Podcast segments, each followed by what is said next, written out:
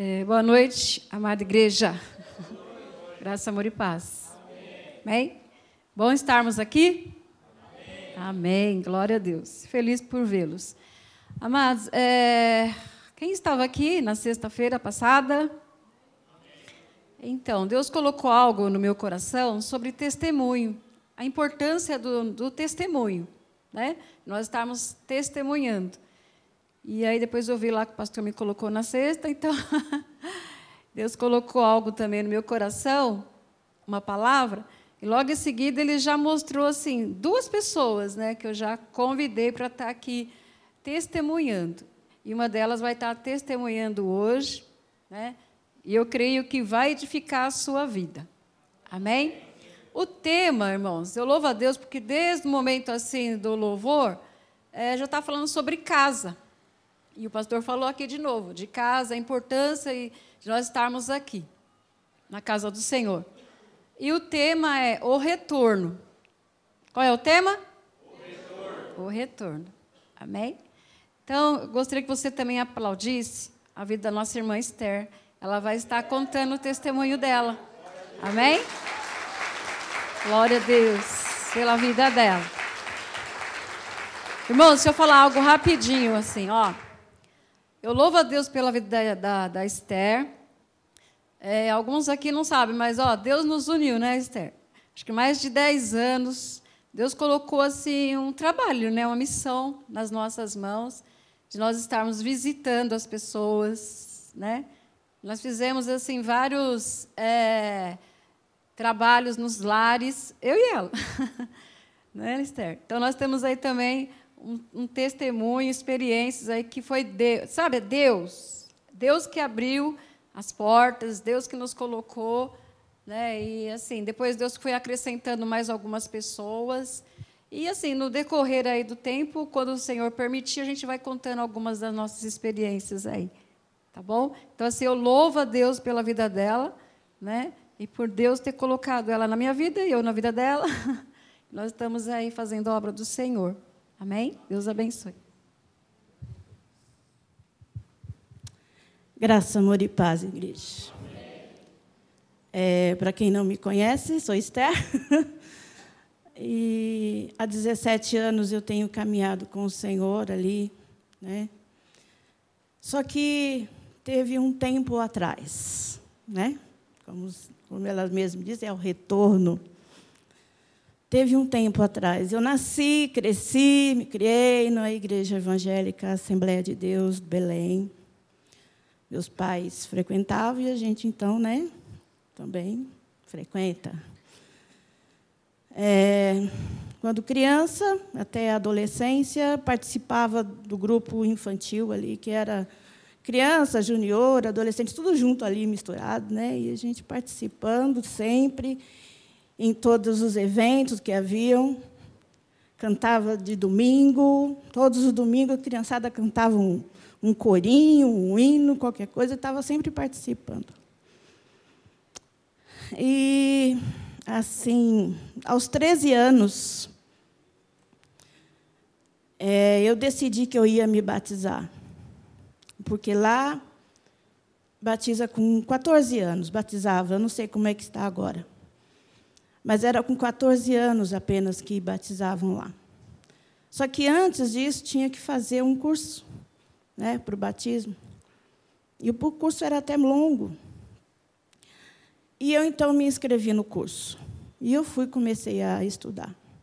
Peguei a apostila, que era um livrinho, comecei a estudar aquilo. E participando dos cultos normalmente. Quando um belo domingo, Acho que já fazia uns três meses que eu estava estudando ali, todo domingo ali na, na escola dominical. Um belo domingo à noite, um culto muito gostoso, as crianças haviam cantado ali, acho que três, três louvores ali, e estava todo mundo contente porque tinha participado além do que né, é, é, era costume. Então estávamos todos muito felizes. E eu, com 13 anos de idade, irmão, eu estava num período assim de crescimento, né? Um, naquele período que a criançada cresce. Aí, quando não foi no final do culto,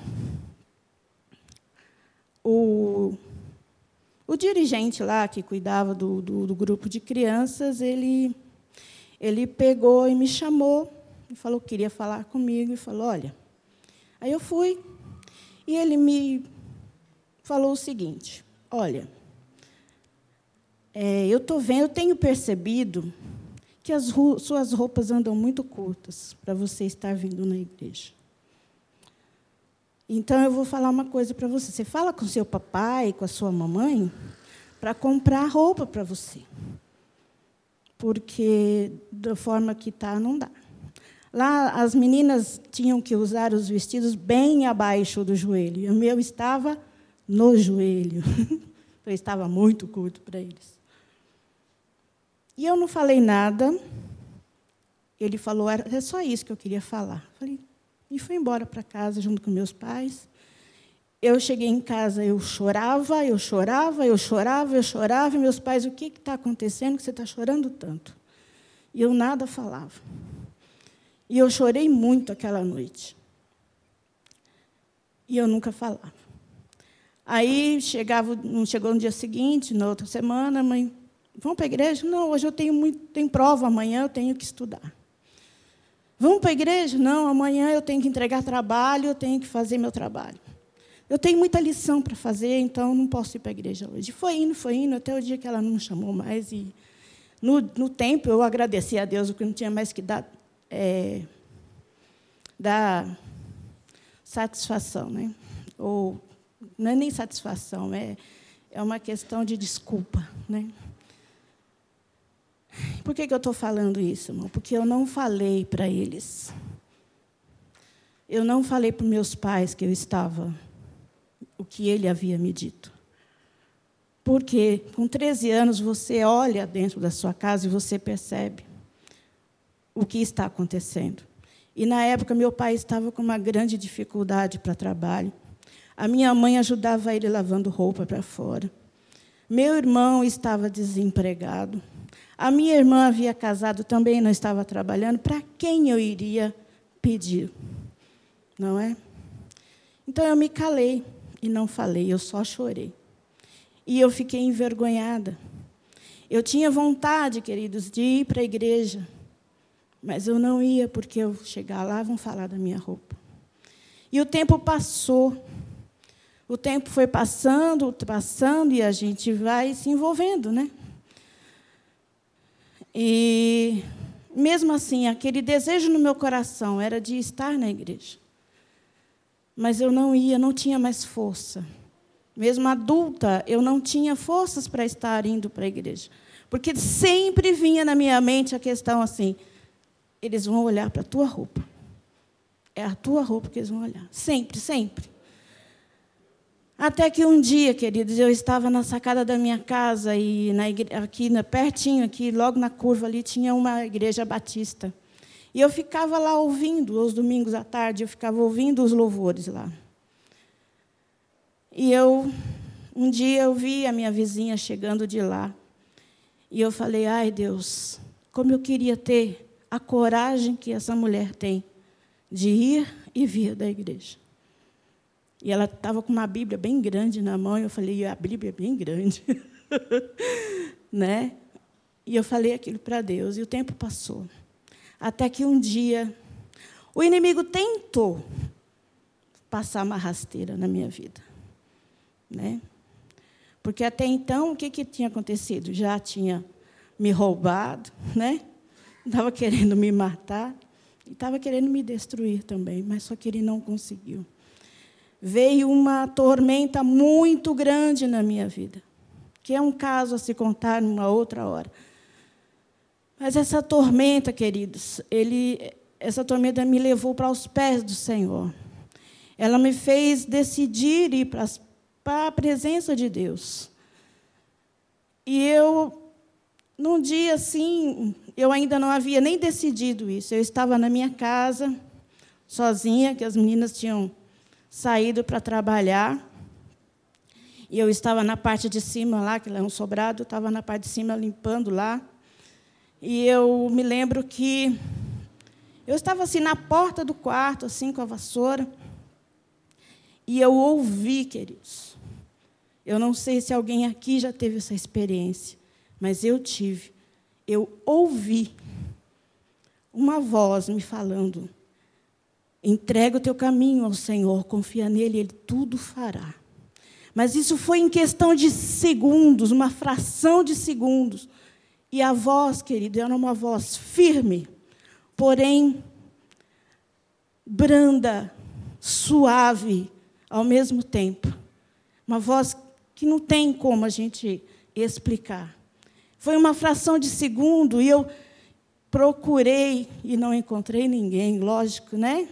Que era o Espírito Santo falando ao meu coração. Mas foi audível, eu ouvi. A partir foi naquela semana eu falei, eu estou querendo ir para a igreja, eu quero ir para a igreja, eu vou, eu acho que eu vou deixar aí. Que, se quiserem olhar, que olhem. Porque até então eu tinha isso comigo. E vão olhar minha roupa. Então eu, eu decidi que eu ia. Só que, antes de eu realmente tomar essa decisão, eu quero abrir aqui porque uma sobrinha minha que morava com a gente na, na época, ela foi visitar a mãe. E quando ela voltou de lá, numa segunda-feira, ela foi no final de semana, quando ela voltou no final de, na segunda-feira, ela chegou com uma palavra. Porque ela pegou e, e foi visitar uma, uma conhecida deles lá, que, que gostava muito dela. E eles, elas, antes delas saírem, ela falou: vamos orar, vamos. Então, nesse momento, ela chegou e falou: olha, leva um recado para sua tia. Porque em oração, o Senhor falou meu coração. Aí ela mandou um verso para mim, que está em Isaías 28, no verso 4, que diz assim: A flor caída do seu glorioso ornamento, que está sobre a cabeça do fértil vale. Será como a bêbera antes do verão, que vendo a alguém, tendo-a ainda na mão, a engole.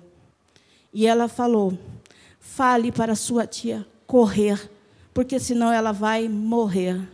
E eu estava assim, encostada na pia da cozinha lá, quando ela falou isso e o chão como que se abriu embaixo dos meus pés. Só que no momento eu tive o discernimento que aquela, aquela morte não era uma, uma morte da carne, era uma morte interior, uma morte espiritual. E eu entendi também que o correr não era correr fisicamente, era correr para os pés do Senhor. Aí eu falei: sim, Senhor. Eu tomo essa decisão hoje. Quando foi. Isso foi na segunda-feira, quando foi na quinta-feira. O que era uma tormenta se tornou uma tormenta triplicada. E eu fui entender por que, que o Senhor me deu aquele recado naquela tarde, naquela começo de noite. E eu então tomei assim, eu vou.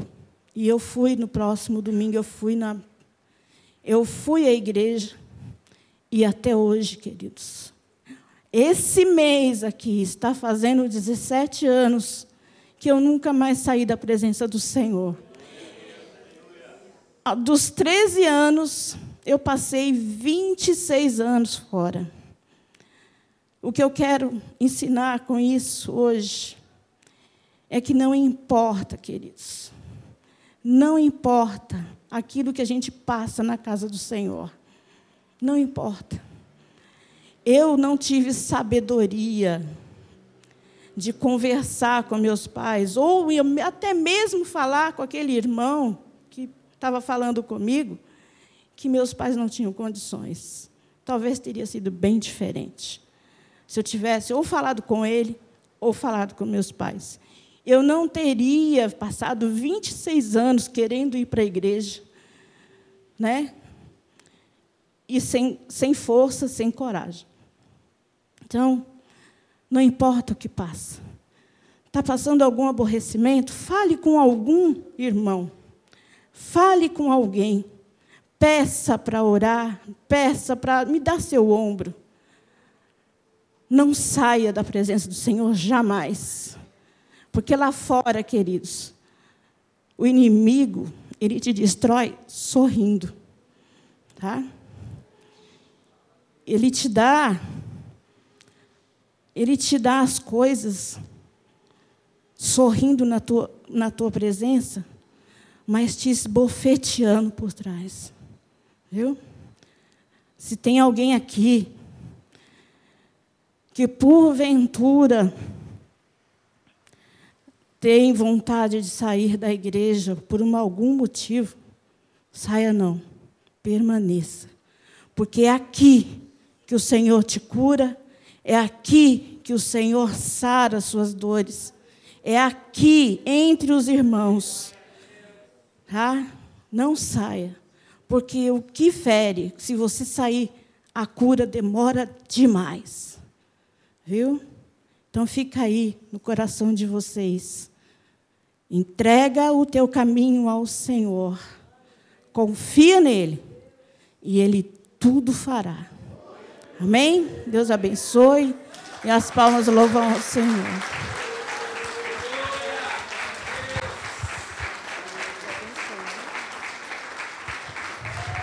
Glória a Deus. Aleluia, Jesus. Amém, igreja? 26 anos fora da presença do Senhor. Né? É muito tempo, né, irmãos? Mas louvado seja Deus, que hoje ela está aqui, né, na presença do Senhor. E convicta, né? Que não tem para onde ir. Como Pedro disse, só o Senhor tem palavras de vida eterna. Só Ele mesmo, irmãos. Só Jesus tem palavras de vida eterna. É? A palavra que o Senhor colocou no meu coração, irmãos, é bastante conhecida, está lá em Lucas 15.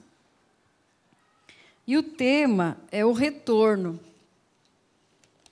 Amém? Glória a Deus. Nós já conhecemos essa passagem, mas o Senhor ele fala conosco, né? A palavra dele se renova a cada cada manhã. É, a palavra também fala que a palavra dele não volta vazia, né? Antes ela faz aquilo que é, ela foi enviada. Eu gostaria que você curvasse sua cabeça fechasse seus olhos e vamos falar um pouquinho com o Pai. Senhor, meu Deus, meu Pai, em nome do Senhor Jesus, eu quero te louvar, te agradecer mais uma vez, Pai, pela oportunidade que o Senhor nos concede, Pai, de podermos estarmos na tua casa, na tua presença, Senhor.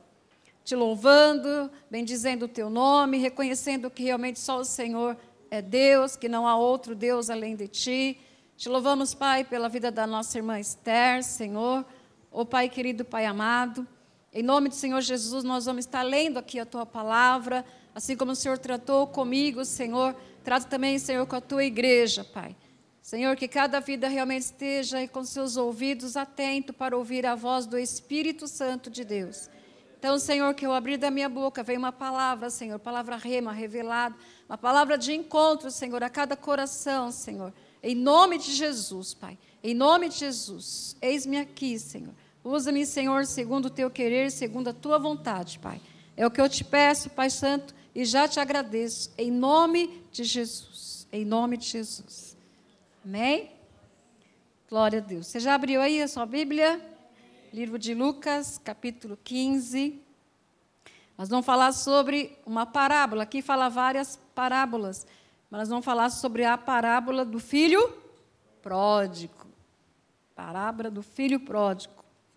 E diz assim, amados, a palavra do Senhor. E disse: um certo homem tinha dois filhos. Quem é que está contando a parábola? É Jesus. E diz a palavra aqui, irmãos, que o mais moço deles, né? Ele chegou para o seu pai e ele disse assim para o pai: Pai, dar-me dos bens que me pertencem. E ele repartiu por eles a fazenda. E poucos dias depois, o filho mais novo, ajuntando tudo, partiu para uma terra longínqua. E ali, o que, que ele fez? Ele diz: desperdiçou os seus bens, vivendo dissolutamente. E havendo ele gastado tudo, houve naquela terra uma grande fome e começou a padecer necessidade. E foi, e chegou-se um dos cidadãos daquela terra, o qual mandou para seus campos apacentar porcos, e desejava encher o seu estômago com as bolotas que os porcos comiam, e ninguém lhe dava nada.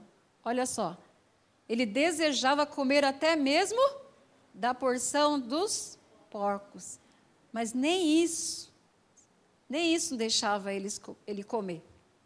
Olha a situação desse filho pródigo. E pródigo significa gastador, né? 17.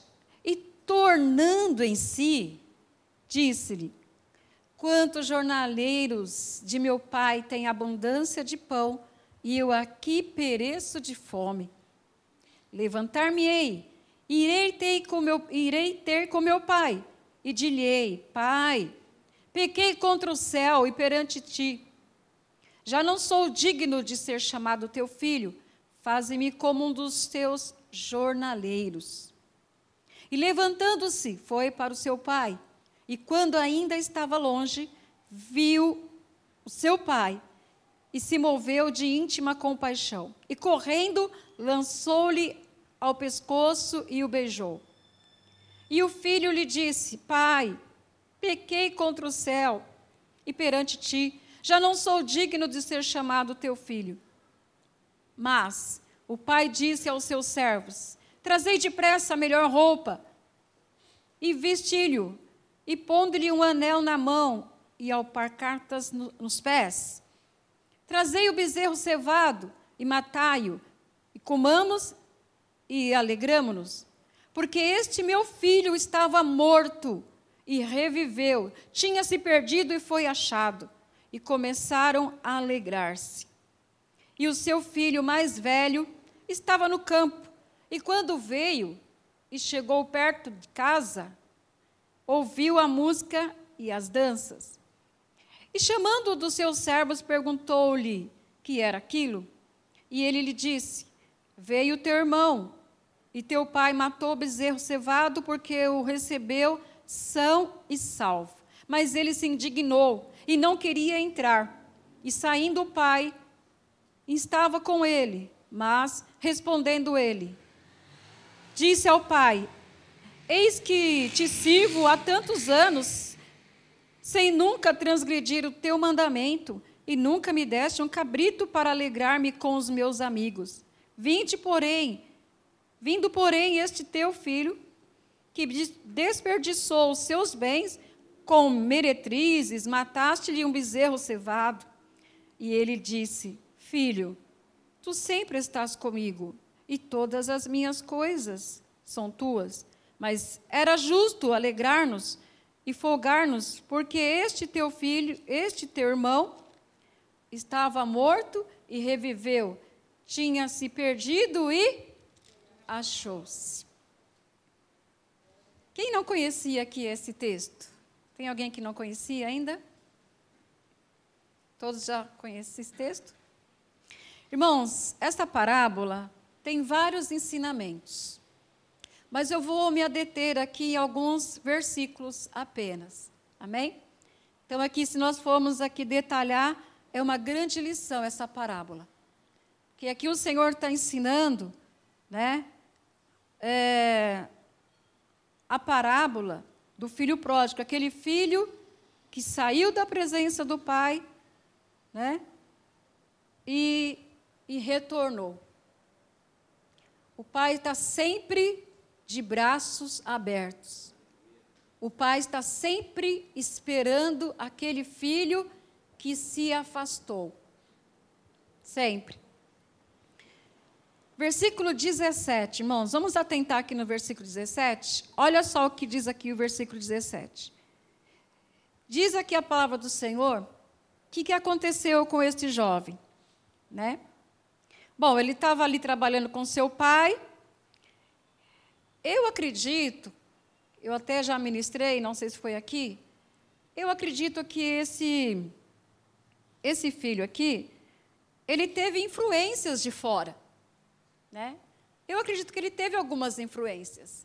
Ele estava na casa do pai, mas de repente resolveu pedir ao pai os seus bens e viver uma vida que ele achava que ele tinha todo o direito. Na verdade, ele até tinha, porque as escolhas né, são individuais, cada um faz a sua escolha. E eu acredito, irmãos, que esse, né, olhando assim a parábola, esse filho, ele teve uma influência, e nós temos que ter muito cuidado com as influências aí fora. A palavra do Senhor fala que as más companhias, o que, que elas fazem? Elas corrompem até os bons costumes. E geralmente nós costumamos falar isso para os jovens, para aqueles mais novos, né? Então temos que ter muito cuidado com as companhias. Salmo 1 fala sobre isso, né, irmãos? Fala que o que nós devemos ou não devemos fazer. Então esse filho aqui, ele então ele resolve sair de casa. E realmente ele, o pai deu, era parte dele, o pai tinha reservado para ele, tinha guardado para ele. E ele desperdiçou. Não soube administrar. Mas o que, que diz a palavra do Senhor, amados? Diz aqui a palavra do Senhor que ele tornando em si. Realmente ele fez aquela escolha, né? Sem pensar, ele não pensou nas consequências. Ele não pensou naquilo que poderia acontecer lá na frente. E diz aqui a palavra de Deus que ele tornou assim, ou seja, irmãos, naquele momento, que ele pediu para o pai os seus bens, né, dá a entender que ele realmente ele não estava com o seu juízo no lugar. E mas aqui o que aconteceu? Depois de ter gastado tudo e passar necessidade, ele caiu em si. Ele voltou ao seu juízo normal. E o que aconteceu aqui? Diz a palavra do Senhor que ele mesmo, né, falou para si mesmo: quantos jornaleiros de meu pai tem abundância de pão e eu aqui perecendo de fome. Irmãos, começa a trazer né, para a dimensão espiritual. Deixa o Espírito Santo de Deus estar tá trabalhando aí no teu coração. Porque o que nós estamos falando aqui é algo no mundo espiritual. Esse filho, ele estava na casa do pai. Então nós trazemos para nós, nós estamos aonde? Na casa do Pai. O mundo está aí, oferecendo muitas coisas. E o mundo oferece coisa boa, irmãos. Muitos atrativos. Muitos atrativos. Por isso que a palavra do Senhor fala que nós devemos o quê? Estar sempre em vigilância. Tem muita gente, infelizmente, trocando aí os seus direitos de primogenitura. Então, o Senhor está nos chamando atenção. O mundo realmente oferece muitas coisas, mas nós temos que estarmos atentos. O Senhor, Ele não tarda a sua promessa. Não erreis. Né? Aquele que prometeu, Ele é fiel, Ele não tarda as suas promessas. Por isso que nós temos que realmente estarmos sempre atentos. Então, aqui, aquele filho, ele caiu em si. O que, que houve aqui, irmãos? Houve um arrependimento. Houve aqui neste filho um arrependimento. E o que acontece, irmãos? O arrependimento, ele gera uma transformação. O arrependimento, o que é arrependimento? É, é mudar a nossa maneira de, de pensar. Então, houve aqui um arrependimento. No versículo 18, ele fala assim, ó: "Levantar-me-ei". O que aconteceu aqui? Ele tomou uma atitude. Ele não ficou simplesmente prostrado, mas ele falou: "Não, eu não vou ficar nessa situação. Eu vou me levantar". E foi justamente o que ele fez. Levantar-me-ei e irei ter com meu pai. E lhe direi: Pai, pequei contra o céu e perante ti. Arrependimento, irmãos. Aquele jovem, ele se arrependeu de ter feito o que ele fez. A Bíblia aqui, né, lógico, é uma parábola, né, mas trazendo assim para o nosso entendimento, não fala quanto tempo que ele esteve fora da casa dos pais, do pai. Quantos igual? Vamos pegar o exemplo aí da nossa irmã Esther. 26 anos, né, Esther? 26 anos fora da presença da casa, né? Irmãos, se a gente fica um tempo sem ler a palavra, você vai enfraquecendo, né? Não é a mesma coisa de nós estarmos assim, ó, não é a mesma coisa, irmãos. Nós precisamos disso. Ó. Nós precisamos estar juntos. Precisamos estar ouvindo a palavra do Senhor, nos alimentando. Tanto é que a própria palavra do Senhor fala lá em Hebreus, né? Que nós não devemos deixar de, de congregar, de estarmos assim, ó, unidos na presença do Senhor. E tem o tema lá, né? Pedro, apacenta as minhas ovelhas. Nós somos a ovelha, nós precisamos sermos apacentados. E Deus tem colocado, né? Homens e mulheres para estar apacentando o rebanho. Nós somos o rebanho. E nós precisamos do alimento espiritual. Da importância de nós estarmos na casa do Pai, na casa de Deus. Então, aqui, ó, Pessoas que. Depois nós vamos ver aqui, ó, houve aqui, nesse jovem, um arrependimento. Ele caiu em si e ele falou: Não, eu reconheço que eu errei, que eu pequei. E eu vou voltar para a casa do meu pai. Mas antes de falar, é, mais para frente, eu gostaria de falar assim: algumas pessoas que se arrependeram. Vamos ler lá em Jonas, livro de Jonas. Vamos falar sobre arrependimento. sem arrependimento, né, não há salvação. Tanto é que, quando João Batista estava falando, arrependei-vos e vos convertei-vos. Precisa haver, irmãos, o arrependimento. Em Jonas, livro de Jonas, capítulo 3, deixa eu ir lá.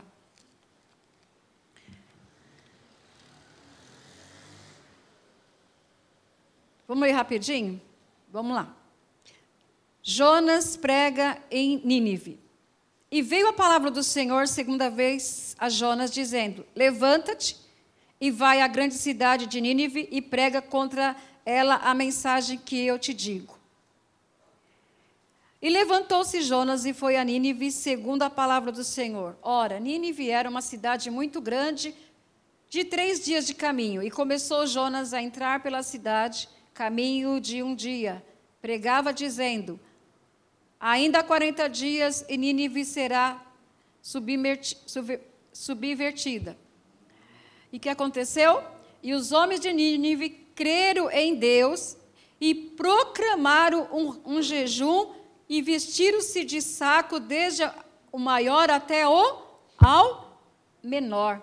E esta palavra chegou também ao rei de Nínive, e ele levantou-se do seu trono e tirou-se de si as suas vestes e cobriu-se de saco e sentou-se sobre a cinza. Fez uma proclama proclamação que se divulgou em Nínive e pelo decreto do rei e dos seus grandes, dizendo: nem homens, nem animais, nem bois, nem ovelhas provém coisa alguma, nem se lhes dê alimento, nem bebam água.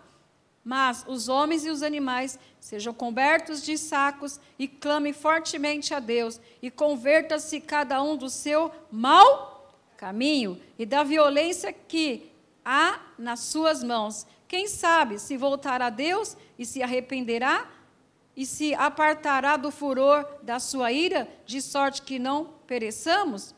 E Deus viu as obras deles, como eles se converteram do seu mau caminho, e Deus se arrependeu do mal que tinha anunciado, lhes faria e não fez. Amém, irmãos? Arrependimento. O que, que Deus está esperando, irmãos? Né? Que vidas que estão em caminhos tortuosos, em maus caminhos, se arrependam dos seus pecados. Outro também que se arrependeu amargamente do seu pecado, Pedro, vamos lá. Livro de Marcos, 14. O filho pródigo saiu da presença do pai, saiu da, né, da sua casa, mas teve um momento na sua vida que ele reconheceu o que ele tinha feito ele se arrependeu. Nínive também, o povo de Nínive, né?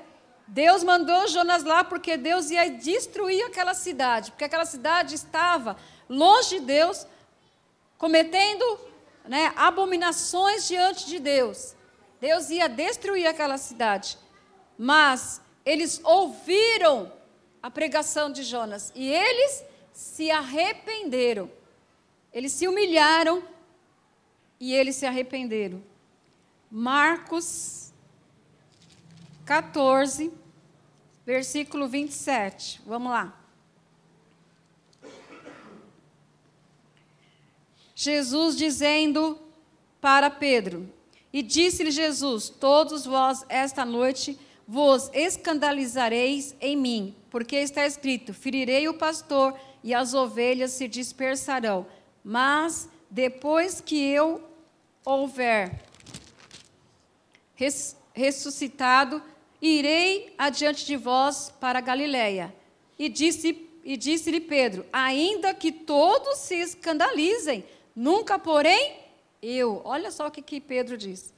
Disse-lhe Jesus: Em verdade te, te digo que hoje, nesta noite, antes que o galo cante duas vezes, três, me negarás. Mas ele disse com mais veemência: ainda que eu seja necessário morrer, ainda que, que me seja necessário morrer, contigo de modo nenhum te negarei. E da mesma maneira diziam todos também. Vamos lá para o 72. Versículo 72 diz assim, ó: E o galo cantou segunda vez, e Pedro lembrou-se da palavra que Jesus lhe tinha dito: Antes que o galo cante, duas vezes, três vezes me negarás. E retirando-se ali, chorou. Irmão, Pedro, testemunho aqui, ó, de pessoas que se arrependeram amargamente. Irmãos, o verdadeiro arrependimento, ele vem com choro, com dor. O verdadeiro arrependimento vem com choro, com dor, com humilhação. E nós precisamos mesmo, irmãos, a palavra do Senhor fala, né? Se esse povo que se chama pelo meu nome se humilhar e orar e se converter dos seus maus caminhos, eu perdoarei os teus pecados e sararei a sua terra. Irmãos, o Senhor, ele continua chamando pessoas ao arrependimento. Quantos irmãos nós, quantos irmãos, quantas pessoas nós conhecemos e sabemos que se afastaram da presença do Senhor? Como a, a Esther falou, eu não conheço a sua vida. Eu também não conheço a sua vida, irmãos. A gente não sabe o que realmente passa na mente da pessoa, Deus sabe. A palavra de Deus, ela não vem para nós vazia. Eu creio, irmão, sabe, que Deus, ele, quando Ele quer alcançar uma vida, Ele pode reunir mil pessoas por causa de uma vida. A palavra do Senhor fala que uma alma para Deus vale mais do que o mundo inteiro. Deus ele pode nos pegar, irmãos, levar para algum lugar, nos reunir por causa de uma alma, por causa de uma vida. E quantas vidas estão precisando mesmo, né? Ouvir a voz do Espírito Santo, como a Esther ouviu. Vamos continuar aqui. Versículo 19, irmãos, lá, vamos voltar lá. Lucas. Fala que. Vamos lá. Glória a Deus. Aleluia, Jesus. No versículo 19, ele fala assim: ó, já não sou digno de, de ser chamado teu filho, faze-me como um dos teus jornaleiros. Ele falou assim: eu não sou digno, irmãos. Ele ficou com vergonha do pecado que ele tinha cometido. Irmãos, quando nós pecamos, porque a palavra de Deus fala assim que não é para nós pecarmos. Não é, né? Mas se nós pecarmos, diz a palavra de Deus que nós temos que fazer o quê? Com confessar. Se confessares os vossos pecados, ele é fiel e justo para nos perdoar os pecados e nos purificar de toda Injustiça. E esse filho aqui, o que aconteceu com ele? Ele sentiu vergonha. Ele falou assim: Ó, já não sou digno de ser chamado filho de Deus. Ele, ele falou que não era mais digno de ser chamado filho. Então ele se vergonhou. Vocês conhecem alguém lá em Gênesis que cometeu um pecado e se sentiu envergonhado e foi se esconder? Quem foi? Quem foi que lá em Gênesis pecou e se escondeu? O Adão e a Eva, né? Eles se esconderam, está lá em Gênesis 3, 10. Eles pecaram e eles viram que os olhos, né? Abriram os olhos, eles viram que estavam nus e se esconderam. Quando a pessoa pega, a primeira coisa que ela faz, ela se esconde. Ela se esconde. Uma certa vez, irmãos, eu estava evangelizando e eu estava conversando com um rapaz. Ele era de uma determinada igreja e ele vacilou, ele errou, ele pecou. E eu comecei ali, estava eu, não lembro com quem estava, e nós estávamos falando do amor de Deus, e ele falou: não tem mais jeito para mim. Na igreja onde eu congrego, falou que não tem mais jeito que Deus não vai mais me perdoar. Foi falado aqui, irmãos, que nós lemos, foi o pastor Júnior que falou sobre ainda que os seus pecados sejam como escarlate, eles se tornarão brancos. Irmãos, a palavra do Senhor fala, não é para pecar. Uma vez que a gente veio para Jesus, né? Porque Outrora, como o pastor falou aqui, antes dos 19, né, pastor? Estava na ignorância. Nós estávamos antes na, na ignorância. Nós fazíamos algo achando que estávamos agradando a Deus. Lembra de Paulo lá? Que era Saulo, né? Ele não tinha conhecimento da palavra. Ele estava perseguindo lá os cristãos, matando, prendendo. Ele achava que estava agradando a Deus. Então, muitas vezes, a gente lá atrás fazia coisas que nós achávamos também que estavam. Ah, está agradando, não está nos prejudicando em nada. Mas aí a gente veio para a luz, porque nós estávamos nas trevas, mas viemos para a luz. E a nossa mente foi iluminada. Então nós passamos a entender né, aquilo que não agrada a Deus. E houve então, quando nós recebemos a palavra, nós caímos em si e nós nos arrependemos. Amém?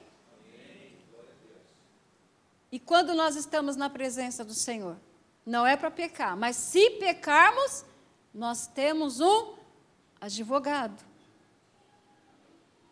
Por que, que eu estou falando isso, irmãos? Porque muitos estão lá fora, né, achando que não tem mais solução. Porque colocaram na mente né, que não tem mais perdão. Nós ouvimos aqui, o único perdão que a pessoa não recebe é contra o Espírito Santo. Esse não tem perdão. Então, muitas vezes estão lá fora. Talvez você conheça alguém que está lá, que não tem força, mas Deus ele quer usar a tua vida para ministrar a palavra dele e falar: olha, mostra aqui a passagem, filho pródigo. Ele caiu em si, ele reconheceu. O que, que Deus espera? Reconhecimento. O que, que Deus espera? Que a pessoa venha cair em si. Venha voltar novamente à casa do Pai. Se nós formos ver aqui a passagem, irmão, do povo, Deus, o povo lá se rebelava, né? o povo saía da presença de Deus, mas Deus estava sempre chamando o povo para um conserto. E Deus está chamando vidas aqui para conserto. Amém? Confissão pessoal. É necessário que haja uma confissão é, pessoal. É igual esse filho aqui. Né? No versículo 1 ele falou assim: E o filho disse: Pai, pequei contra o céu e perante ti. Então ele reconheceu que ele pecou contra Deus e contra o pai dele. Foi ingrato, né? Tinha tudo, mas ele resolveu seguir o caminho dele.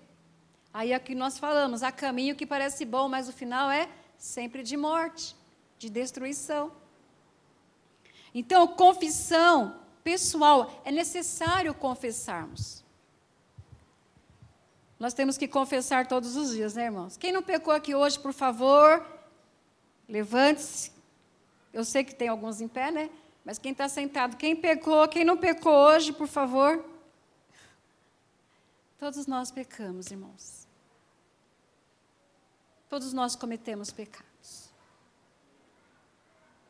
Se nós não pecamos no ato, nós pecamos em, em pensamentos. Mas a palavra de Deus fala que nós temos que confessar. Abra sua Bíblia em 2 Samuel 12, 13. Glória a Deus. Aleluia, Jesus. 2 Samuel 12, 13, é uma passagem bastante também conhecida de todos nós. Fala de Davi, o pastor comentou também dele. 2 Samuel 12, 13 diz assim: Então disse Natã, é, então disse Davi a Natã: que, que ele disse para Natã? Pequei contra? Ele pecou contra o Senhor. E disse, é, mas, eu vou voltar aqui. Pequei contra o Senhor. E disse Natã a Davi: Também o Senhor perdoou o seu pecado, não morrerás. Mas o que nós vimos aqui? A passagem você já conhece, né? Davi ele pecou, mas ele reconheceu e ele confessou o seu pecado. Outra pessoa também que reconheceu os seus pecados, está lá em Marcos 1, vamos lá voltar lá em Marcos, você sabe que eu gosto de ler Bíblia, né? Gosto de mostrar. Marcos 1, 5. Davi, irmãos, ele era chamado segundo o coração de Deus, porque ele não cometia duas vezes o mesmo pecado.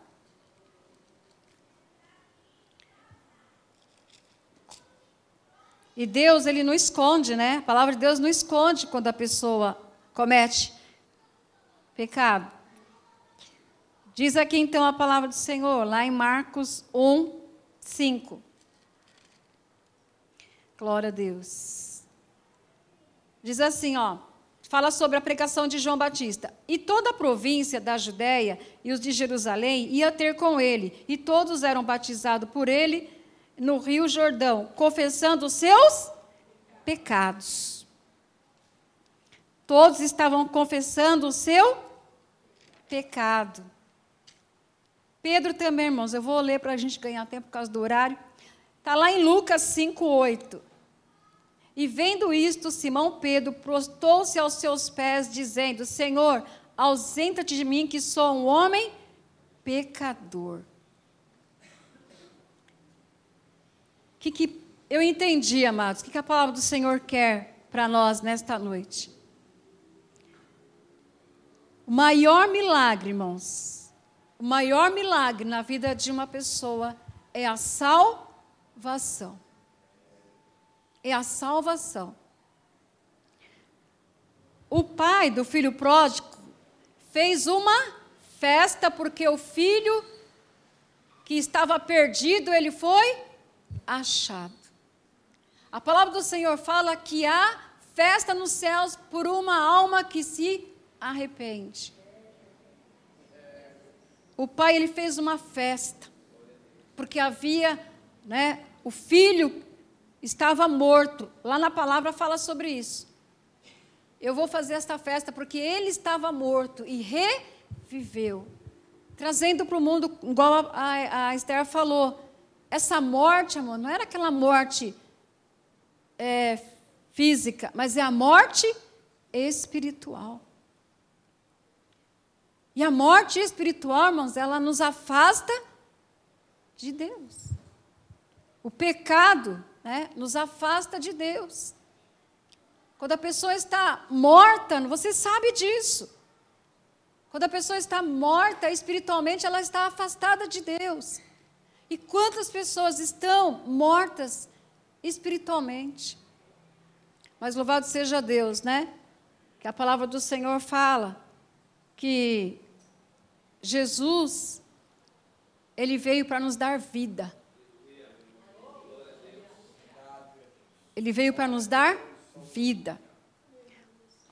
Voltando um pouquinho lá, irmãos, eu não vou adentrar mais no versículo, na passagem, mas falar lá em, no, no versículo 29, fala do filho. O filho estava ali conversando com o pai falou: Pai, porque ele ficou zangado porque o pai estava fazendo festa para um filho que pegou todos os seus bens e desperdiçou.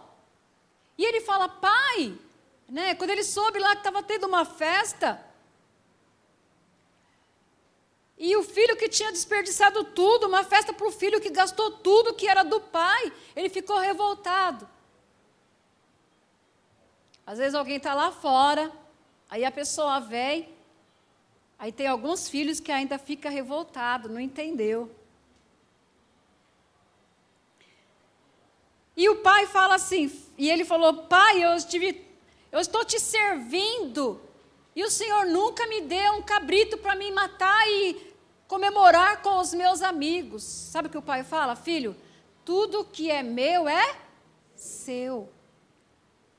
O filho mais velho, ele não desfrutava das bênçãos, dos bens do pai, sabe por quê? Porque ele se colocou na posição de servo. E ele era filho. O que eu quero dizer com isso? O que eu entendi aqui nesta passagem, amados? Irmãos, nós somos filhos. Nós somos filhos, nós temos promessas do Pai. Jesus, quando ele morreu na cruz, ele levou sobre o corpo dele toda a dor, doença, toda a maldição que havia sobre nós, né? Foi desfeita. O que, que nós temos que fazer, irmãos? Nós temos que tomar posse. Quantas promessas nós temos aqui? Quantas você tem tomado posse? Às vezes nós estamos na casa do Pai, na presença do Pai, mas nós não nos posicionamos como filho, nós somos filhos. Nós somos filhos. E o Pai quer que nós venhamos desfrutar das bênçãos dele. Ele falou assim: ó, se ouvires e me obedeceres, comereis o melhor desta terra. Jesus ele falou assim: Eu vim para que tenham vida e vida em abundância. Esta vida que o Senhor falou para nós desfrutarmos aqui, irmãos. E muitas vezes nós não desfrutamos, porque às vezes nós não nos colocamos realmente na posição de filhos. Tudo que Jesus conquistou na cruz, irmãos, é direito nosso. Eu não sei se os irmãos aí do louvor podem cantar esse corinho, senão a gente vai só.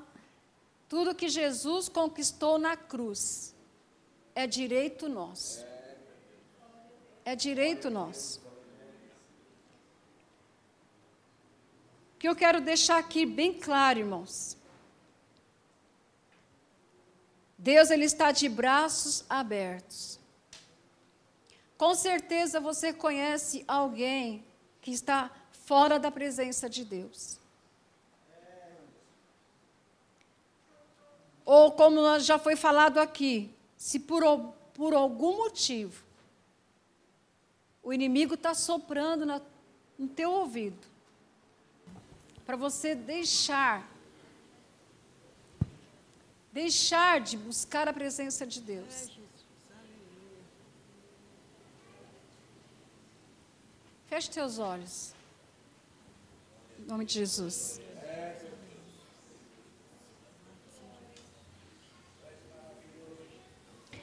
A palavra do Senhor, irmãos, ela fala assim que ele sonda os nossos corações.